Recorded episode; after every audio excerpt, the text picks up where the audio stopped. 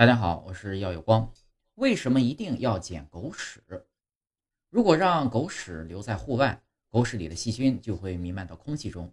这不是在耸人听闻。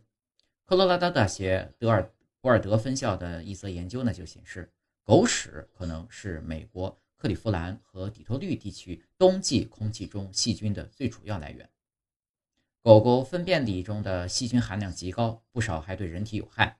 仅一克狗屎里就有两千三百万的大肠杆菌，造成人类肠道感染的沙门菌和鞭毛虫在狗屎里也很常见。而且这些细菌中呢，不少还对抗生素有耐药性。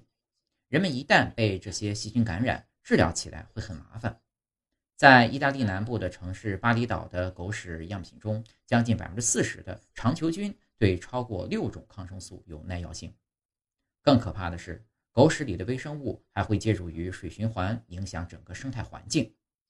只要铲屎官愿意捡起自家狗狗的排泄物，就可以极大的降低传染疾病的风险，同时呢，减少百分之九十七的磷排放和百分之五十六的氮排放。狗狗的便便不属于日常的生活垃圾，严格来说呢，正确做法呢，应该是把狗屎带回家冲进马桶里。